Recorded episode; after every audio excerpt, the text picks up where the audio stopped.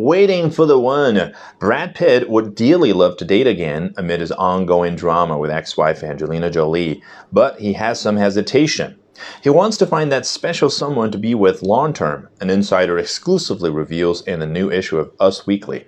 The trouble is that he hates the process and how he can't even step out for friendly coffee without it being gossiped about. The Oscar winner, 57, has had his love life scrutinized in the public eye over the years, the source adds, but is focused on his family, charities, and work for the time being. Those are his main priorities, the insider tells us.